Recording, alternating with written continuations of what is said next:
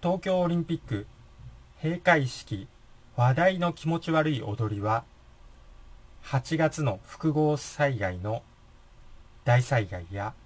大地震富士山噴火を暗示しているのか。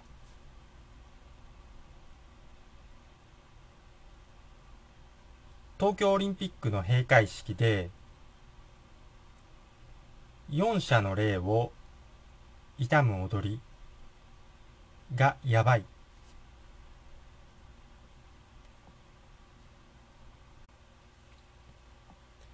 と話題になっていますしかも使われた曲名も波の盆という曲であまりにも311を連想させていて本当に気色悪いということでめちゃくちゃ SNS で話題になっています。これですね。わかめのようなものを体中につけて、まさに、まあ、土左衛門というか、冒涜してますよね。311の犠牲者の追悼というふうに表面上は取り繕ってはいますがどう考えても逆に侮辱しているようにしか感じられませんし、まあ、私はそう感じてしまいましたそしてこの変な踊りが韓国のやばい伝統舞踏に似ているというような意見もあり、まあ、本当に見てて気持ち悪くなるものでした。というか SNS にこう流れてきたものしか私は見てないんですけれども、まあ、オリンピックに関してはもう全く興味なくて全く見てなかったですね。まあ、ニュースネットニュースで、まあ、金メダルの速報とかがまあいろいろ流れてきますけど、もう本当にしらーという感じで、こう眺めてました。まあ、本当にただただ気持ち悪い利権のオリンピックだなっていう感じですね。そして、もうこういうとにかく気持ち悪い演出がところどころ散りばめられた今回のオリンピックですけれども、まあ、考察というか、手前勝手な妄想を含まれる、膨らませると、もしかしたら、今から起こるであろう複合災害、大地震が起こるぞということを表していて、そしてその波に飲み込まれるぞというような予言を表しているのではないのかなとも思えてきてしまうんですよね。あくまで妄想なんですけれども、ちょっとそういうようなことも思えてきます。8月っていうのは、いろいろ言われていて、もちろん何も起こらない可能性の方が高いんですけれども、イルミナティカードには複合災害というようなカードがあって、そして、まあ、今回の東京オリンピックを連想させるようなものがありますね。これですね。この複合災害のカード。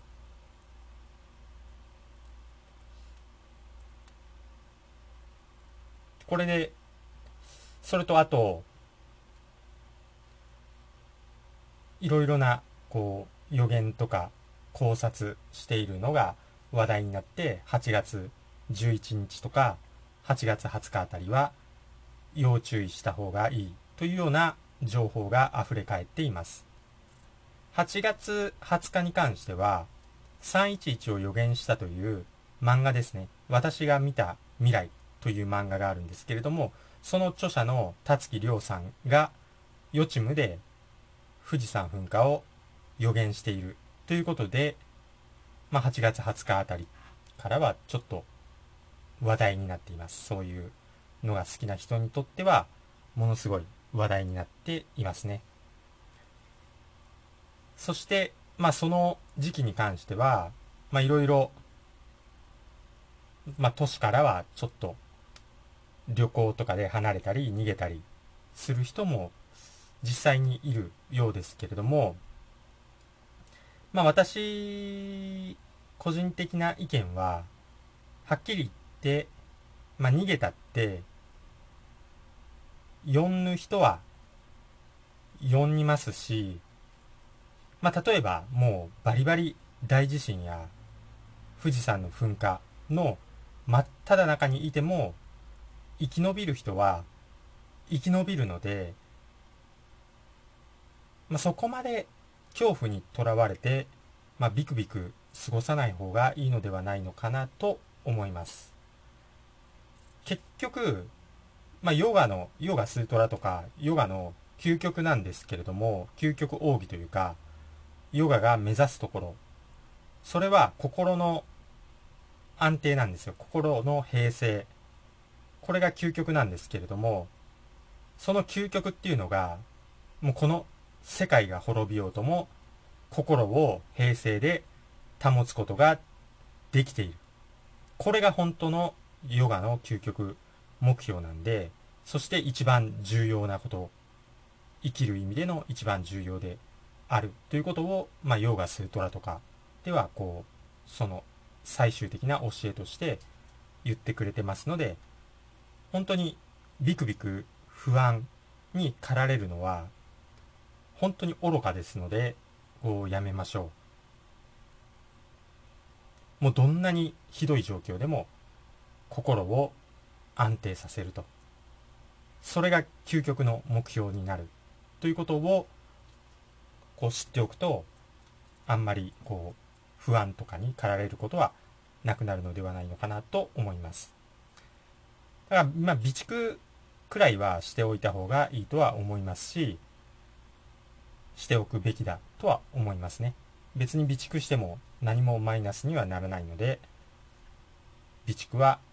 お勧めします。まあもちろん何も起こらないとは思います。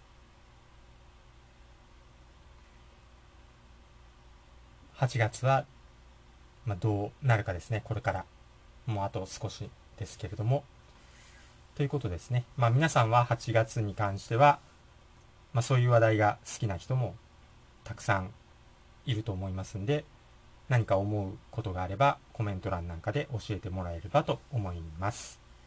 そして、えー、サブチャンネルの方ですね。サブチャンネルの方に動画をアップしました。動画の内容はコメントの投稿ができない。YouTube に書き込み削除される。AI にマークされるとどうなるかという動画をアップしています。まあ、本当は生配信とかでやりたかったんですけれども、生配信するにはチャンネル登録者が1000人以上必要みたいですので、こう、生配信はできずに動画を上げました。ですので、まあ、ちょっとサブチャンネルの方に、まあ、なんとかチャンネル登録をしてください。お願いします。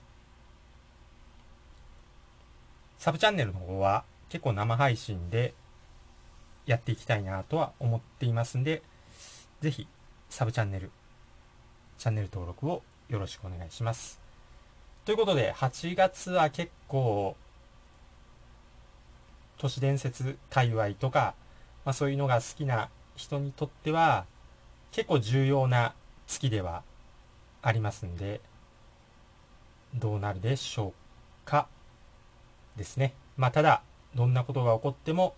心の安定、これが究極目標だということを忘れないでください。いちいち、恐れ、不安、ビクビクするっていうのはもう一番愚かな心の状態になりますので、そこら辺は気をつけていきましょう。ということで、今回の話は終わります。最後まで聞いていただいてありがとうございました。